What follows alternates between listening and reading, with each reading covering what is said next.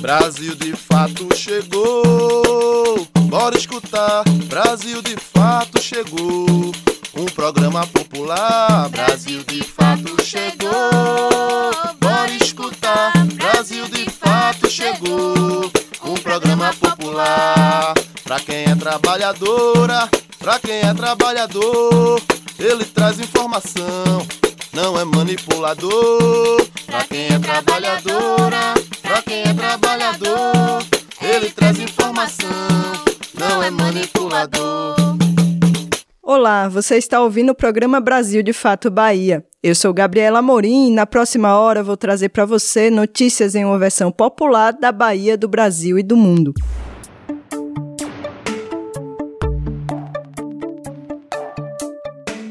No programa dessa semana, vamos falar sobre a pesquisa que está sendo realizada em Juazeiro acerca do saneamento ambiental da cidade.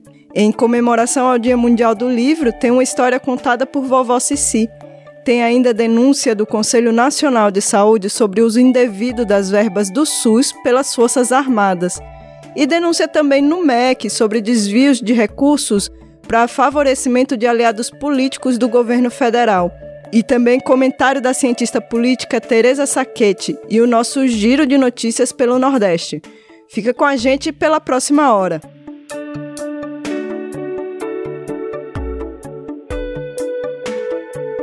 O Movimento Popular de Cidadania de Juazeiro está realizando uma pesquisa sobre a situação do saneamento básico no município.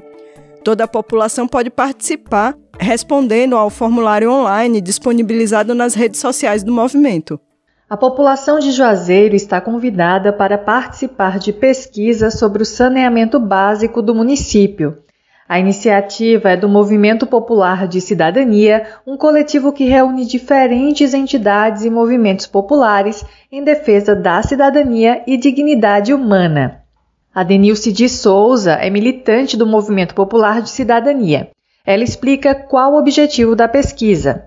A pesquisa que a gente está fazendo, o Movimento Popular Cidadania, é exatamente para confrontar os dados que às vezes a gestão pública apresenta que não bate com a realidade e a pesquisa vai trazer o que, que o povo está falando, o que está faltando, e a partir disso a gente chamar todos os, os responsáveis por isso, Brasil, olha, a população diz isso, os dados que vocês apresentam são esses, e o município precisa entrar no eixo porque tem um plano municipal de saneamento básico que precisa ser executado com seriedade a curto, médio e longo prazo. Então a pesquisa é importantíssima para isso. Mas o que significa o acesso ao saneamento básico para a população? Sobre isso, Aldenice afirma.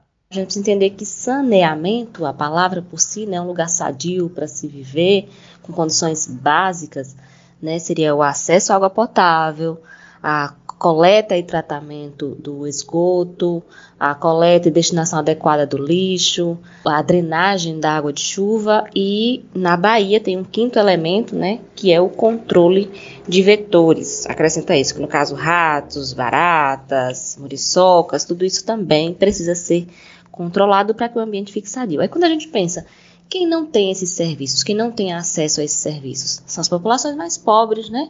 Das periferias, da, das áreas rurais. Então, quando a gente fala desse acesso, é um lugar que tenha condições básicas para que as pessoas possam viver com saúde. O panorama do acesso ao saneamento básico na Bahia não é favorável e muito precisa ser feito por parte do governo, de acordo com a militante. E aí, falando da Bahia, cerca de 20% da população ainda não tem acesso à água potável. Isso é um número que acredito que esteja bem abaixo do real, já que a gente ainda tem muitas cidades, muitos, muitos municípios, né, muitas áreas rurais, inclusive, que não têm ainda o acesso à água potável. Quanto 46% da população não tem acesso à coleta de esgoto. Isso, as que têm acesso à coleta, Muitas delas coleta, mas não trata e não destina adequadamente o seu esgoto, que é outra, mostra outra deficiência do saneamento, porque ele tem que ser completo. A drenagem da água de chuva, quantas cidades sofrem com alagamento porque não conseguiram criar um plano de escoamento da água de chuva, ou inclusive de aproveitamento dessa água de chuva, né, como tem sido grandes exemplos aí do armazenamento da água de chuva. A questão do lixo, muitas cidades ainda têm problema com lixão, ou então com destinação é, absurda né, de lugares inapropriados do lixo sem fazer uma destinação adequada. O Movimento Popular de Cidadania destaca a importância da participação da população juazeirense na pesquisa.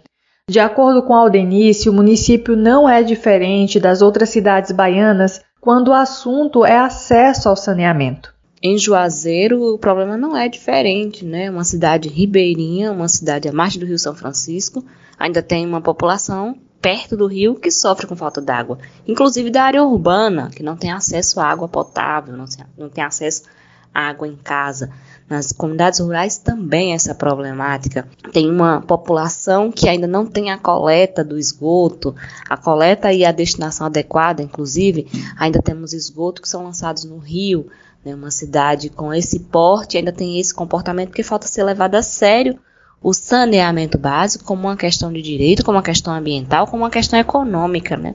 A pesquisa pode ser respondida até o mês de maio através de formulário disponibilizado no perfil do Facebook do Movimento Popular de Cidadania.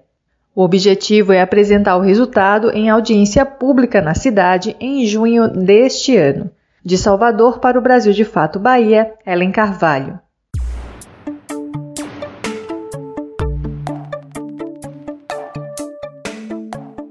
Ontem, dia 23 de abril, foi comemorado o Dia Internacional do Livro, uma tecnologia tão antiga que permitiu à humanidade compartilhar mais facilmente conhecimentos e histórias.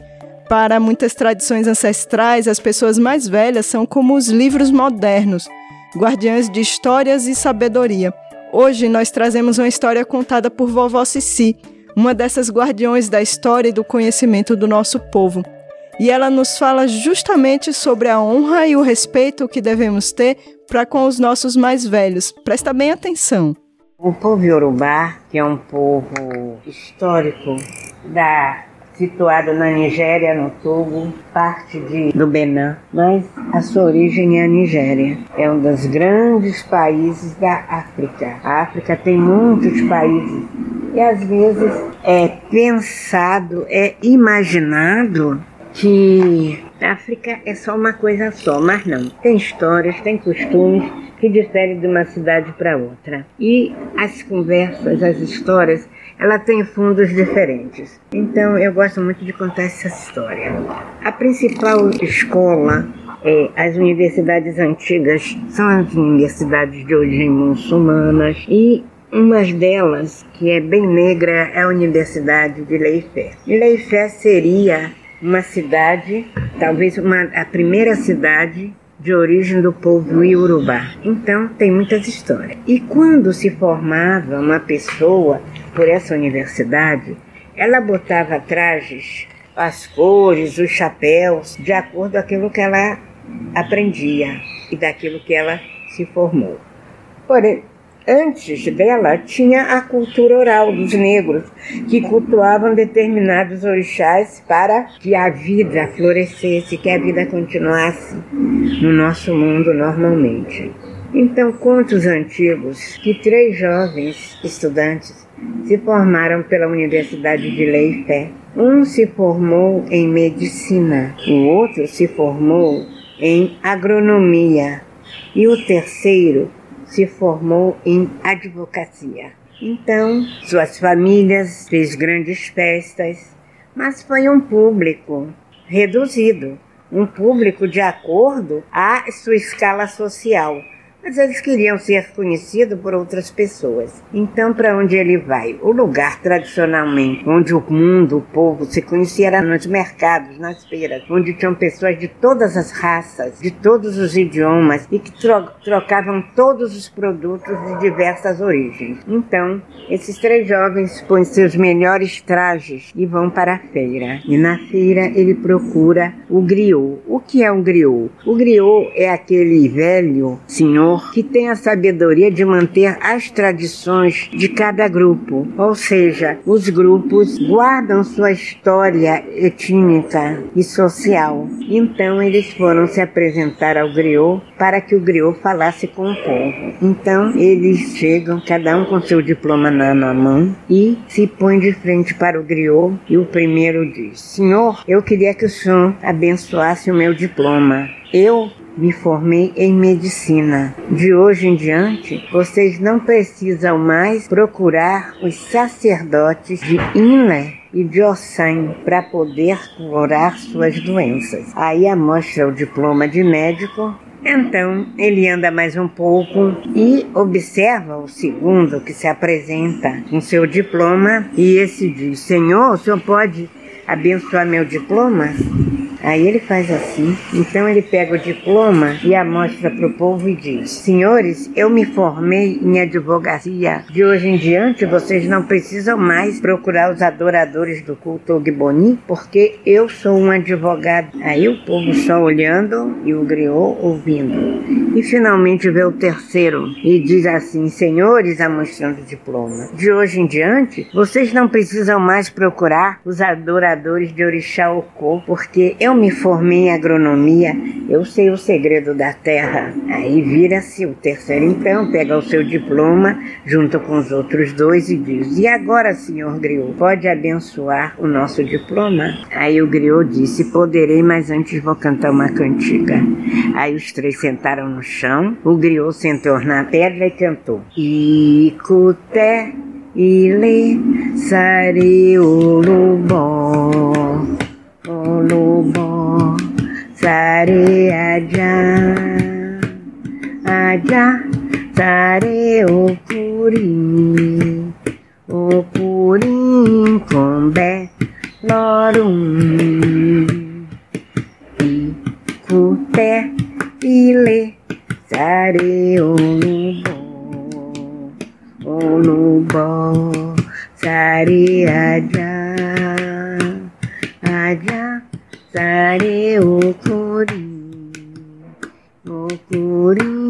Combe Lorum O que, é que ele quis dizer com isso? Ele disse o seguinte: a morte um dia saiu para passear, para ver o mundo, saiu de sua casa e com o pé e lê. A morte saiu de sua casa e vai passear, vai olhar o que está acontecendo. Então ela vai pega seu saco, pega seu opá e senta-se em uma pedra e fica observando a vida. E ela então, quando ela olha assim pro chão, ela vê um ratinho todo ensanguentado, todo machucado, se arrastando desesperadamente, procurando um lugar para se proteger, quando vem um enorme gato e bate a sua grande pata sobre o ratinho.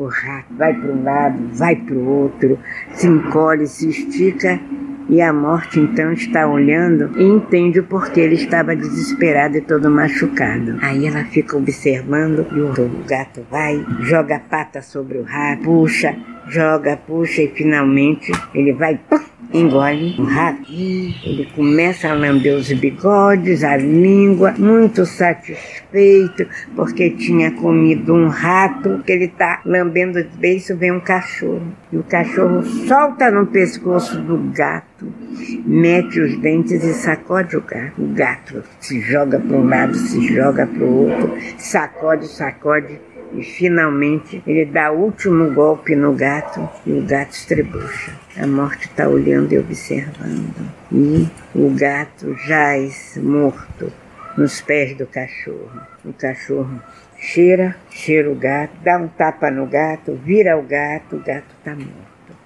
Aí quando o cachorro está olhando a sua obra, e vem o dono do gato com um porrete na mão, mira a cabeça do cachorro e dá uma pancada só e mata o cachorro.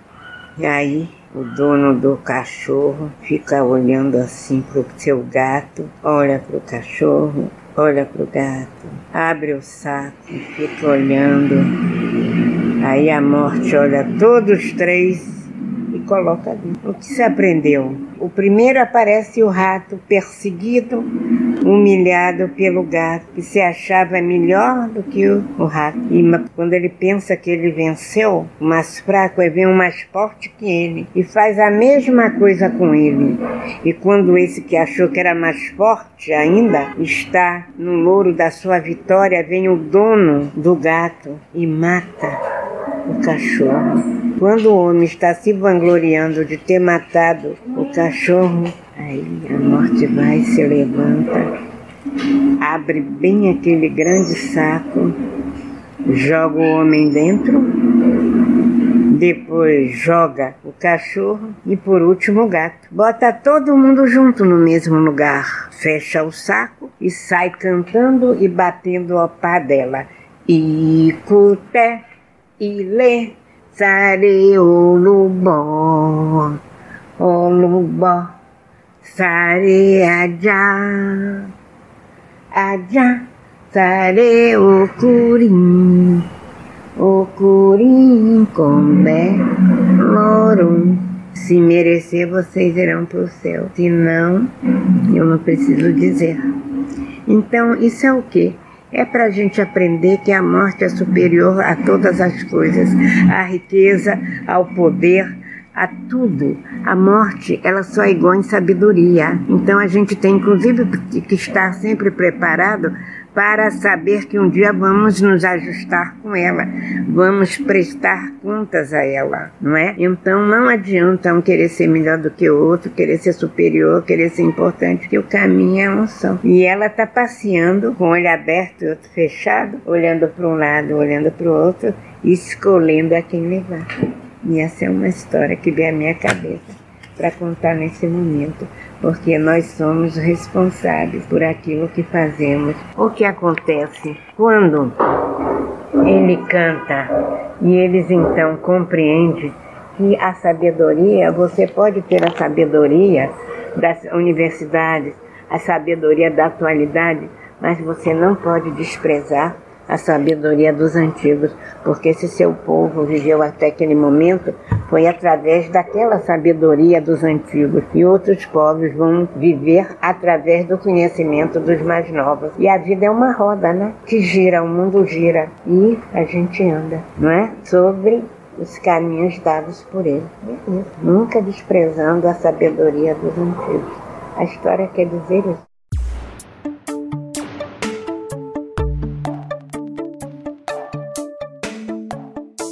Você sabe como é distribuída a verba partidária dentro dos partidos?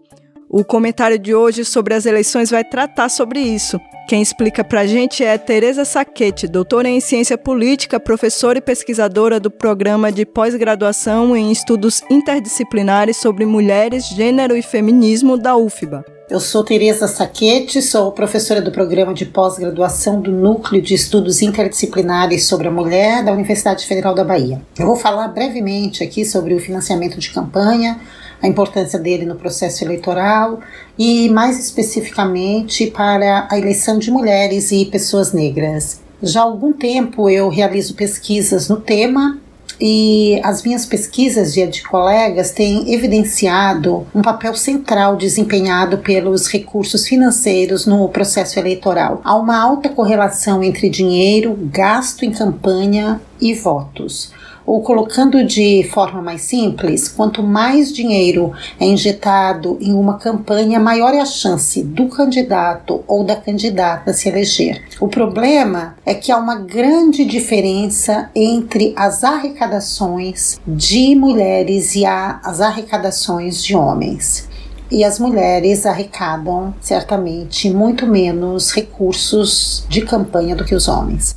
Até 2015, a principal fonte de financiamento eleitoral era a pessoa jurídica, ou seja, o financiamento que vinha das empresas. Neste ano de 2015, o TSE proibiu a doação de empresas tanto para candidatos ou candidatas quanto para partidos. Em 2017, para compensar pela ausência deste tipo de financiamento, foi criado um fundo público de campanha, o Fundo Especial de Financiamento de Campanha, no valor inicial de 1,7 bilhão. Em 2018, em consonância com a política de cotas de candidaturas, o TSE estabeleceu que desse fundo, um mínimo de 30% deveria ser destinado à campanha de mulheres. Na verdade, a, a regra prevê é, uma proporcionalidade entre o percentual de candidaturas de mulheres e o percentual desse fundo que deve ser repassado a elas durante a campanha. A mesma regra passa a valer para os recursos do fundo partidário e para o tempo de propaganda eleitoral gratuita. Ou seja, se um partido tiver 35% de mulheres concorrendo como candidatas, ele deve destinar a elas 35% ah, dos recursos do Fundo Especial de Financiamento de Campanha, do fundo partidário e também do horário de propaganda eleitoral gratuita. A partir de 2020, essa regra de proporcionalidade entre candidaturas e recursos passa a valer também para pessoas negras. E o fundo eleitoral aumenta para 2 bilhões. E agora, nas eleições de 2022, o valor passou para 4,9 bilhões, ou seja, houve um aumento substantivo aqui no, no valor. A criação de um fundo público e, particularmente, de uma política de ações afirmativas para mulheres e para pessoas negras, atrelada a ele, que é essa política da proporcionalidade entre candidaturas e financiamento, assim como atrelada a outros recursos públicos, dos quais eu já falei, são medidas importantíssimas para a promoção política de membros desses grupos, porque eles costumam ter menos acesso a outras fontes de recurso e costumam arrecadar menos. Então, recurso público é fundamental para esses grupos. A importância dessas políticas do recurso público e das políticas de ações afirmativas pode ser constatada tanto nas eleições de 2018, quando o percentual de mulheres deputadas federal aumentou em 50%, passando de 10 para 15%, e é bom dizer que esse é ainda assim o percentual mais baixo de toda a América Latina. Quanto nas eleições de 2020, quando vimos aumentar de forma significativa também, embora em escala menor, tanto o número de mulheres quanto o de pessoas negras eleitas como vereadores. Porém, esses resultados seriam muito mais promissores se os partidos tivessem implementado as regras de forma correta. A questão é que os partidos são os responsáveis pela administração dos recursos públicos e eles têm consistentemente se utilizado de diferentes estratégias para evitar o cumprimento efetivo das regras eleitorais. Por exemplo, repassando uma proporção bem maior de recursos para candidatas que concorrem à reeleição, o que obviamente não é tão efetivo para aumentar o percentual geral de mulheres eleitas, colocando as mulheres e pessoas negras em horários de propaganda eleitoral de menor audiência, ou então fazendo o repasse para elas no final do período eleitoral, quando fica difícil montar um comitê eleitoral e desenvolver estratégias efetivas de campanha. Enfim, em conclusão, nós temos no momento boas regras eleitorais com potencial para fazer aumentar o número de mulheres e pessoas negras eleitas, mas que, por não estarem sendo efetivamente implementadas pelos partidos, não estão dando o resultado esperado. Para que isso ocorra, nós precisamos de controle e penalização efetiva dos partidos infratores. Anistia dos partidos que não cumprem as cotas e as políticas de ações afirmativas tem sido uma constante. Nós vimos isso acontecer recentemente com a promulgação da PEC 18, quando 22 partidos que não fizeram a distribuição do fundo eleitoral para as mulheres e pessoas negras, conforme previsto em lei, foram anistiados.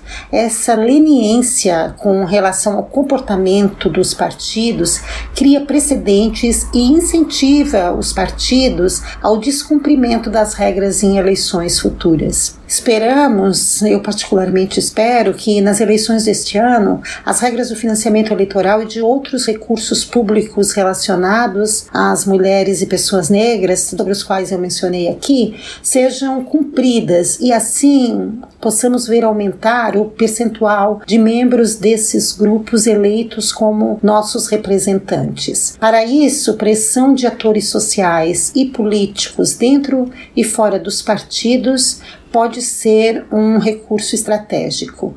Muito obrigada.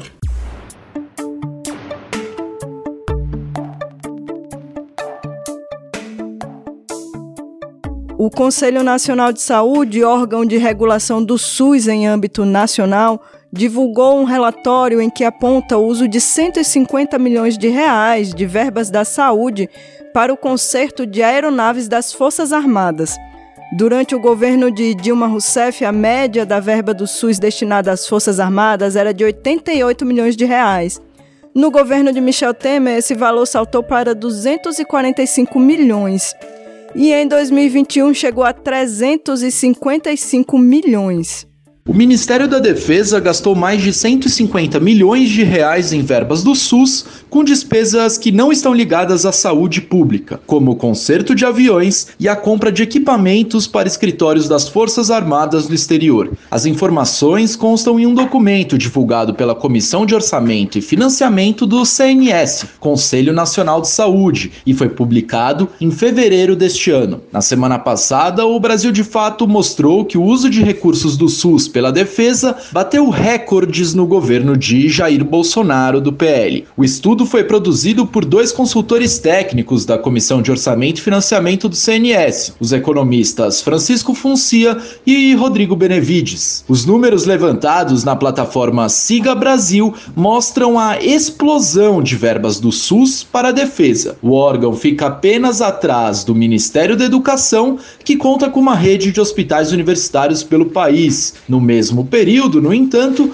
houve queda nas verbas recebidas pelo MEC. Para Francisco Funcia, a situação remete à necessidade de averiguação. Para tanto, ele lembra a importância do DENASUS, o Departamento Nacional de Auditoria do SUS. Os dados do boletim já permitiram identificar é que existem despesas que estão sendo realizadas como sendo ações e serviços públicos de saúde, portanto, sendo computadas para o cálculo da aplicação mínima federal em saúde, que precisam ser questionadas, que precisam ser, é, inclusive, objetos de auditoria, de auditoria do próprio DENASUS, né, que é uma, uma estrutura criada na própria legislação é, do Sistema Único de Saúde, o Departamento Nacional de Auditoria do SUS. Em 2019, o valor anual de verbas do SUS direcionadas aos militares foi de 350 milhões de reais. Dois anos depois, em 2021, a cifra chegou a 355 milhões de reais, quebrando novamente o recorde da série histórica, de 2013 a 2021. O governo Bolsonaro dedicou, em média, 325 milhões de reais por ano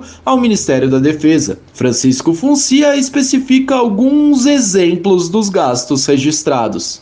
Tem lá despesas, por exemplo, sei lá, despesas com combustíveis de aeronaves é, da, de unidades que estão sediadas no, no exterior por exemplo. Teve gastos Covid, por exemplo, que foram para uma parte grande para peças e equipamentos para essas aeronaves, até para próprios, próprios escritórios e as estruturas é, desse, desses comandos militares que estão sediados no exterior.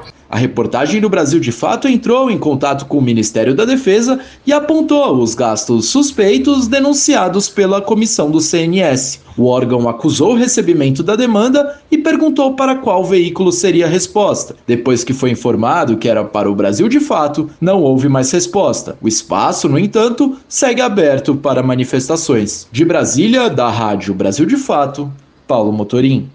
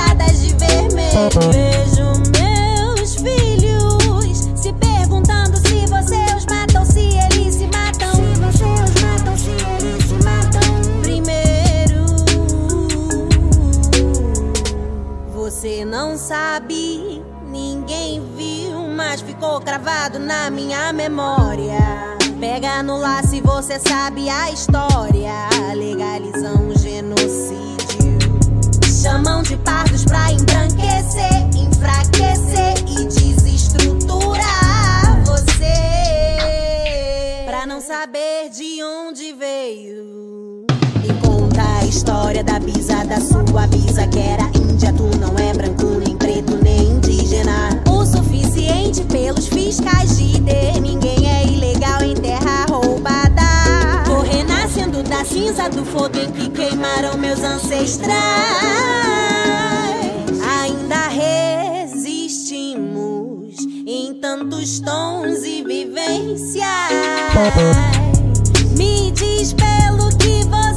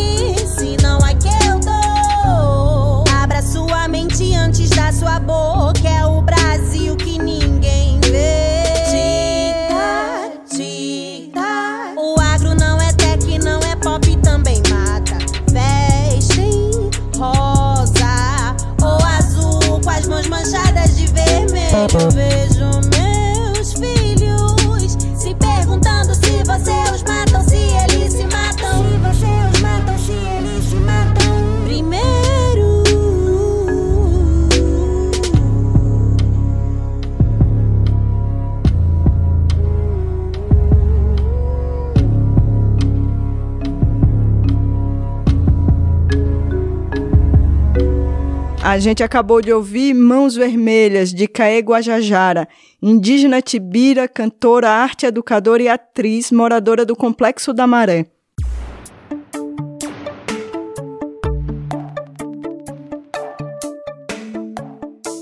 O Ministério da Educação não tem distribuído as verbas igualitariamente entre estados e municípios, negando a liberação aos municípios e tem utilizado a verba do FNDE para atender aliados políticos do governo federal. As denúncias que vieram a público nesta semana apontam ainda o superfaturamento na compra de equipamentos de robótica e a falta de controle e critérios técnicos para a liberação das verbas. Novas denúncias sobre a gestão do presidente Jair Bolsonaro, do PL, à frente do Ministério da Educação, mostram que o governo federal trava a liberação de verbas para a construção de creches, escolas e salas de aula, enquanto aumenta a liberação de recursos para atender políticos e lobistas aliados. De acordo com reportagem da Folha de São Paulo, 1.780 obras pactuadas entre municípios e o governo federal a partir de 2012 estão aptas a receber o dinheiro, mas o governo Bolsonaro não efetiva as transferências. Com dados obtidos via Lei de Acesso à Informação, a reportagem mostra que o MEC deve 434 milhões de reais a 1.369 prefeituras. A denúncia recai de novo sobre a gestão do FNDE, que é o Fundo Nacional de Desenvolvimento da Educação. O órgão é controlado por Marcelo Lopes da Ponte, ex-chefe de gabinete do ministro da Casa Civil Ciro Nogueira, líder do Centrão. As irregularidades na destinação de recursos do Ministério da Educação vêm sendo conhecidas como Bolsolão do MEC. Em entrevista à Rádio Brasil Atual, o presidente da Confederação Nacional dos Trabalhadores em Educação, Heleno Araújo, cobrou a instalação de uma CPI para penalizar os responsáveis pelos desvios dos recursos, não apenas com a perda do cargo. Ter a CPI é importante porque é uma comissão parlamentar de inquérito, vai investigar e vai dar oportunidade a quem está sendo acusado desses crimes possa se defender. Por isso a CPI ganha importância porque dá a possibilidade de quem cometeu o crime fazer a defesa, investigar e verificar se de fato os crimes foram cometidos ou não. E se foram, precisa serem punidos por isso, não apenas com a saída do ministério, mas com aquilo que é necessário para que a gente retome o que os desvios de recursos públicos que foram feitos e aplicar os recursos onde realmente deve ser aplicado, que é na educação pública. As denúncias de que haveria um gabinete paralelo formado por pastores no ministério surgiram há um mês. Eles controlavam a agenda do então ministro Milton Ribeiro, intermediavam a relação com prefeituras e definiam o destino do orçamento da educação. Pela quinta vez, houve mudança no comando do ministério que passou para Victor Godoy Veiga, ex-secretário executivo do MEC. Ele assumiu de forma interina e foi oficializado como ministro na última segunda-feira, dia 18, pelo presidente. Enquanto não paga o que deve à maioria dos municípios, o governo Bolsonaro repassa recursos da educação para aliados. Ainda segundo o jornal Folha de São Paulo, até o dia 15 de abril deste ano, o MEC teria transferido 110 milhões de reais por meio do FNDE. Desse total, quase um terço foi para sete cidades de Alagoas e duas de Pernambuco, com contratos de kits de robótica com a empresa Megalic. A companhia tem como dono o pai do vereador de Maceió, João Catunda, do PP de Alagoas. Aliado político de Arthur Lira, do mesmo partido, que é aliado do presidente da República. A reportagem da agência pública já havia mostrado que a Megalic foi uma das empresas que teve contratos fechados com o Ministério da Educação com base na verba do chamado orçamento secreto.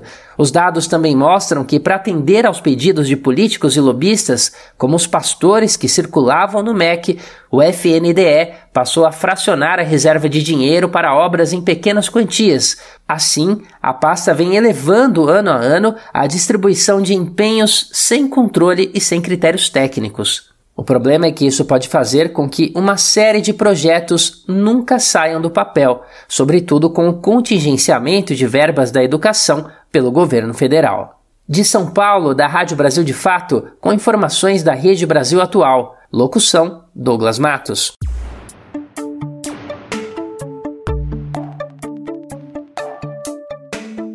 Marcha do MST na Bahia chegou a Salvador nesta segunda-feira, dia 18. Os 3 mil sem terras de todo o estado saíram de Feira de Santana no dia 11 de abril e percorreram 110 quilômetros até a capital, quando fizeram uma ocupação do INCRA. A sede do órgão foi desocupada na terça-feira, dia 19, e os militantes foram para o alojamento da Secretaria de Desenvolvimento Rural, SDR, onde ficarão durante 10 dias até o momento da reunião com o INCRA. Por meio da marcha e da ocupação, os trabalhadores e trabalhadoras rurais sem terra denunciam a paralisação da reforma agrária e o descaso do não cumprimento das pautas reivindicadas ao órgão federal desde 2018, já que as mesmas não foram atendidas até o presente momento.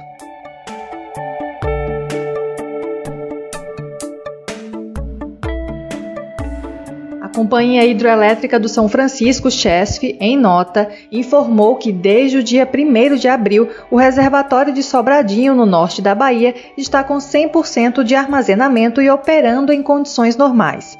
A companhia elevou, no último dia 15 de abril, a vazão de água que sai de Sobradinho para 2.300 metros cúbicos por segundo, devido à ocorrência de chuva sobre a região do reservatório. Ainda de acordo com a Chesf, todos os seus empreendimentos hidrelétricos estão em condições seguras, operando em total normalidade, sendo monitorados de forma contínua com procedimentos de inspeção local e avaliação dos instrumentos de segurança. De Salvador para o Brasil de Fato Bahia, Ellen Carvalho. Oh,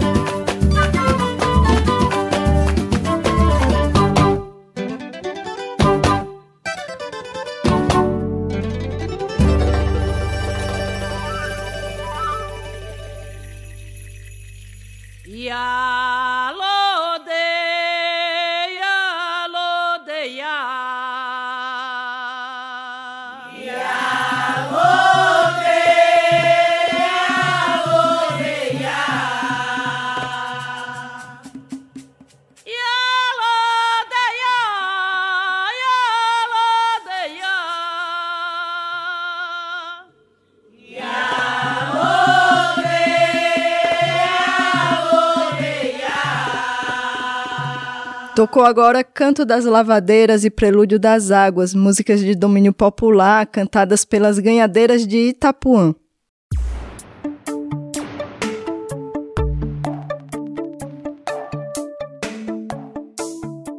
Vamos para nosso giro pelo Nordeste. Esta semana vamos falar sobre a alimentação como ato político e sagrado que fortalece a cultura e resistência do povo chucuru de Pernambuco a marcha do MST e a ocupação da sede do INCRA aqui na Bahia, a exposição dos povos originários da etnia Tabajara, na Paraíba, e uma conversa com o movimento das mulheres quebradeiras de coco Babaçu.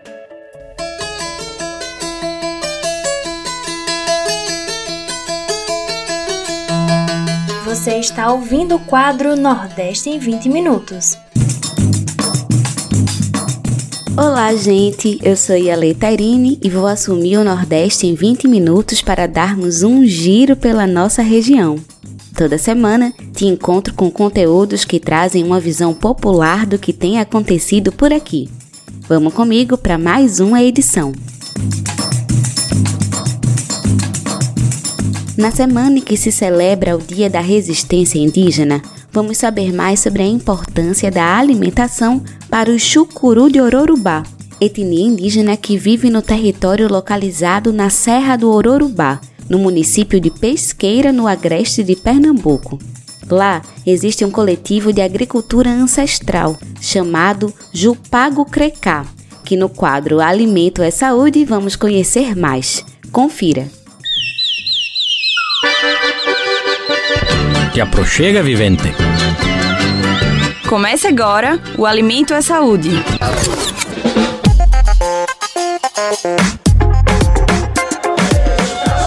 Eu tinha uma boca de pena, na mata, pra ver trabalhar. Eu tinha uma boca de pena, na mata,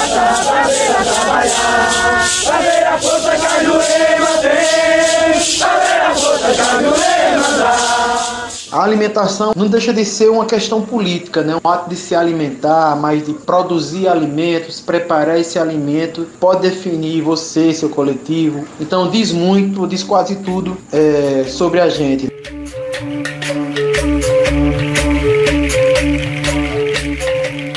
Relato que você acabou de ouvir é do Irã Neves Chucuru, que faz parte do coletivo de agricultura ancestral Jupaco Crecrá, sobre a importância da alimentação para os indígenas Chucuru de Orubá. A maior parte do território indígena Chucuru de Orubá está localizado na Serra do Orubá, no município de Pesqueira, e uma pequena parte, cerca de 5%, fica no município de Poção, no estado de Pernambuco. A demarcação das terras ocorreu em 2006 e lá vivem 2.500 famílias. Para ele, alimentação em si traz a fidelidade com o mundo velho e a revolução ocorre quando os indígenas não dependem mais do alimento que vem de fora, por exemplo, do que é produzido pelo agronegócio. Se a gente se alimenta ainda dos nossos inimigos, dos nossos opositores, isso significa dizer que a, a revolução, né, que esse, esse levante em relação à questão territorial, aos direitos sagrados da natureza, ela ainda tem um longo caminho, né? Então a gente briga contra o agronegócio se alimentar da tecnologia ou dos produtos ofertados pelo agronegócio, é, traz para a gente essa, essa relação de que ainda há muito por fazer, né? Essa fidelidade citada por Irã tem a ver com a identidade e a espiritualidade do povo chucuru. A alimentação é considerada sagrada, leva em conta o manejo saudável da terra, com um cultivo com base na agroecologia, que, segundo eles, ativam as memórias ancestrais, além de também refletir na saúde do corpo, do espírito e da mente. Segundo Irã, o alimento sagrado é todo aquele alimento que atende às necessidades nutricionais do corpo e é produzido em sistemas agrícolas sustentáveis e saudáveis.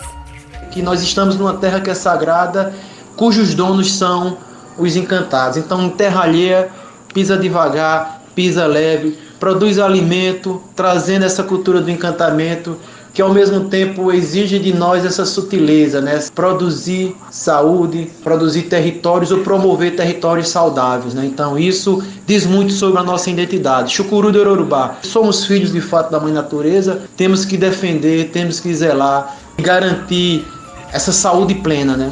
O agrônomo explica que o bem viver é um conceito, uma linha de pensamento que os chucuru trazem à memória e na valorização da cultura indígena.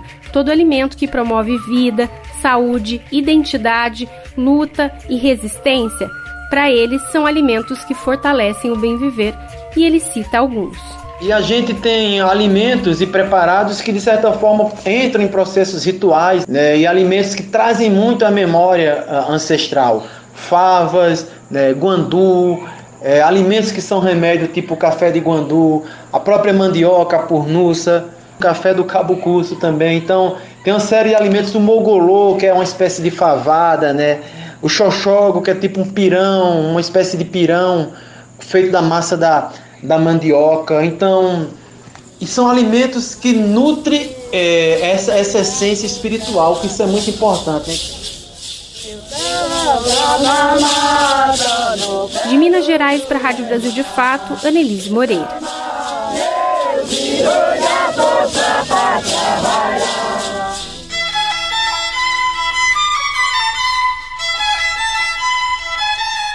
Agora o Nordeste em 20 minutos sai de Pernambuco e vai para a Paraíba, onde acontece a exposição Povos Originários, pela Celeiro Espaço Criativo Cantor Gabriel Diniz.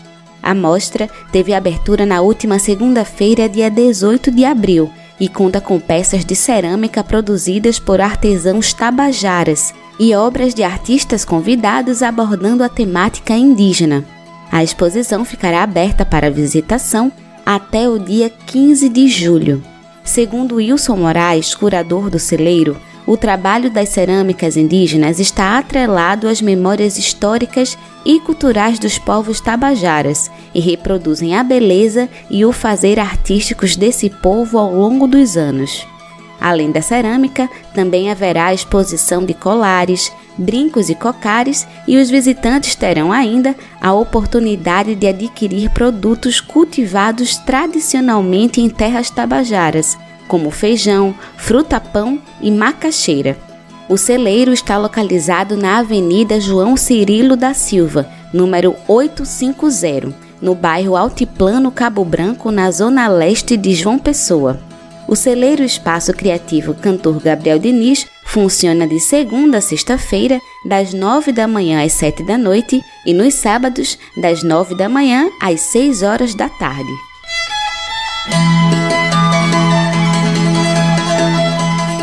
O mês de abril, além de marcar a luta da resistência indígena, também é o mês da Jornada Nacional de Lutas do MST, o Movimento dos Trabalhadores Rurais Sem Terra.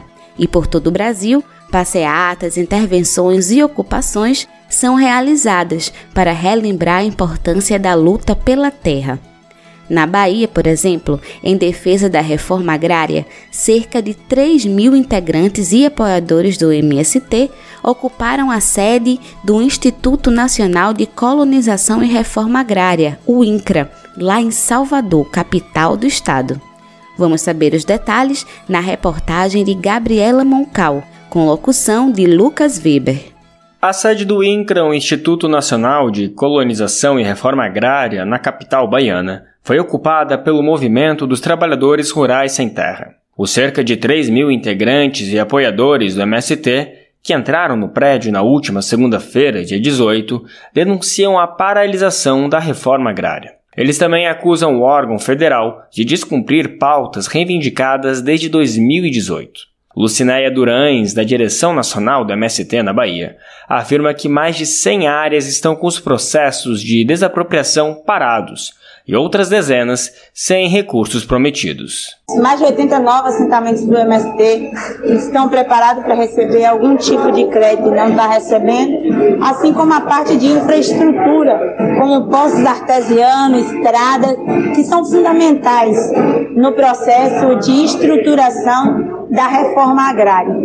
De acordo com Lucinéia Durães, o MST conseguiu mandar as exigências do movimento para a direção do INCRA, mas ainda não houve uma resposta concreta. O superintendente interino recebeu a nossa pauta nos informando da impossibilidade de negociar enquanto não desocuparmos o prédio. No entanto, nós sabemos que tem mais de três anos sem ocupação no INCRA e eles nunca debateram a pauta da reforma agrária. A dirigente do MST destaca ainda que o prédio do INCRA está em situação de abandono. Outra coisa é que é de dar tristeza, nós que somos da reforma agrária, encontrar o prédio do INCRA na situação que nós estamos encontrando hoje. Exatamente do jeito que está o processo de reforma agrária. Largado, jogado às traças.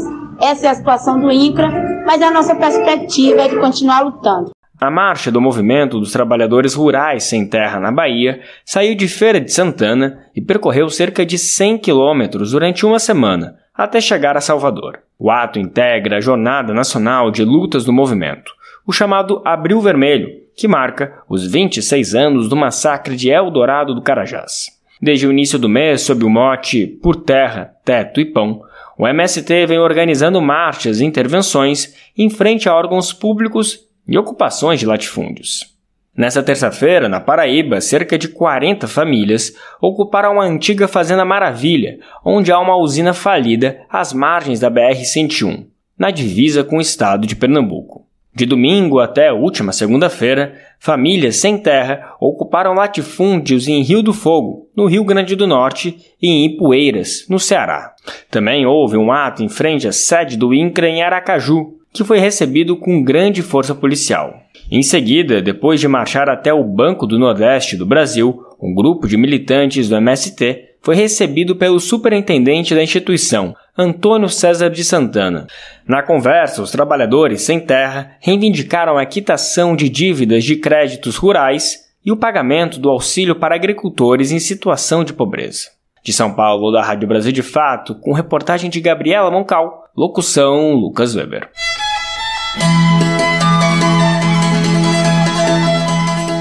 E o Vozes Populares de hoje vai falar sobre o movimento de mulheres quebradeiras de coco babaçu, o MIQCB, e entender melhor a atuação e organização dessas mulheres aqui pela região Nordeste. Júlia Vasconcelos conversou com Maria Alaídes, coordenadora do movimento. Vamos conferir.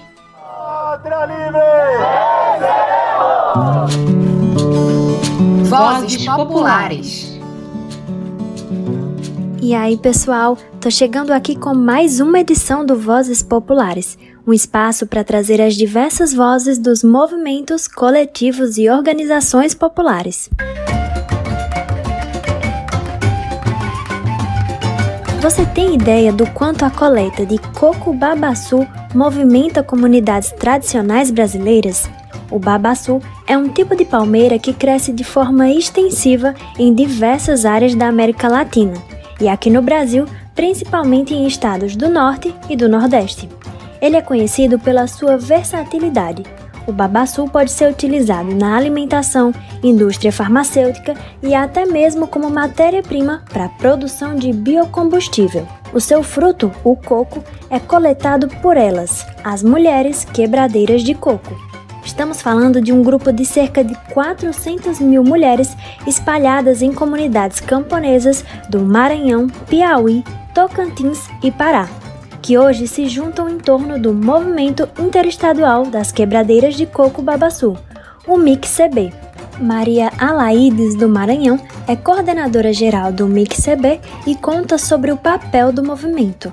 Nosso objetivo maior, dentro do, dos princípios da resistência, é trabalhar três eixos principais, que é a terra, território, babaço livre, e aí isso desemboca com link na, na organização da produção, comercialização e educação. A questão da, da educação é pensado na inserção da juventude como renovação de lideranças e a organização da produção, é, a gente se tornar mulheres que produzem, mas que também aprenda a comercializar o produto.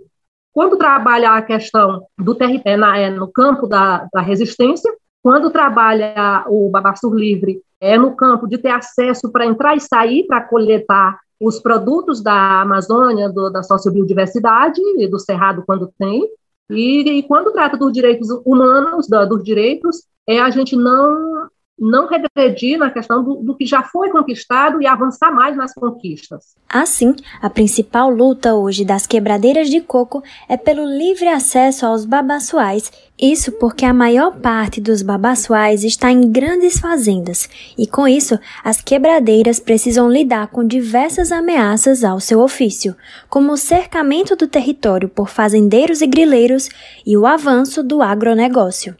Foi para enfrentar essas e outras ameaças que essas mulheres viram a necessidade de se organizarem e protagonizarem um movimento.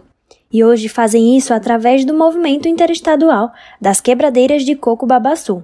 As quebradeiras se reconhecem como guardiãs da floresta de Babaçu e afirmam: floresta em pé é floresta com mulher. Maria Alaides conta sobre a importância do movimento ser protagonizado por mulheres.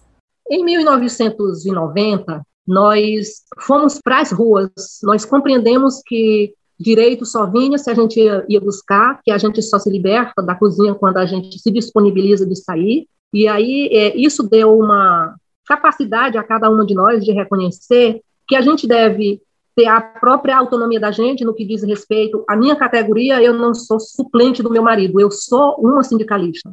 Eu sou uma cooperada da cooperativa. Eu sou uma representante da associação é, sem medo de fazer gestão. Eu sou uma pessoa que produzo e comercializo os meus produtos porque eu tenho capacidade também de, de produzir. Através de anos de luta, o movimento das quebradeiras tem alcançado também conquistas importantes. A mais recente, no final de março, foi uma conquista histórica a regularização do primeiro território tradicional, na comunidade de Vila Esperança, no Piauí. Lá vivem 67 famílias de quebradeiras de coco, que hoje finalmente tiveram reconhecimento de seus direitos territoriais. Falamos mais sobre isso em outra matéria do Brasil de Fato. Para ter acesso, acesse www.brasildefatope.com.br. Quer conhecer mais sobre como as quebradeiras de coco se organizam e sobre seu trabalho? Acompanhe o Instagram @mixcb ou acesse o site www.mixcb.org.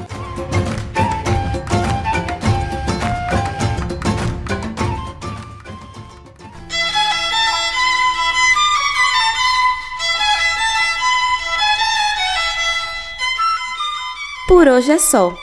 O Nordeste em 20 minutos fica por aqui, mas nós temos um encontro marcado na próxima semana. Tchau!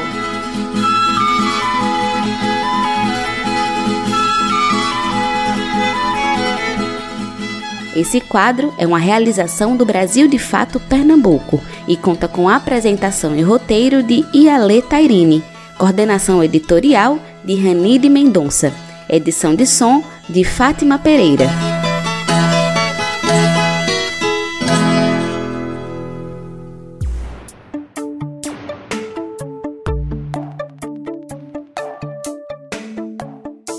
Por hoje ficamos por aqui. Se você quiser entrar em contato conosco, enviar suas sugestões, manda uma mensagem para o WhatsApp 75998439485.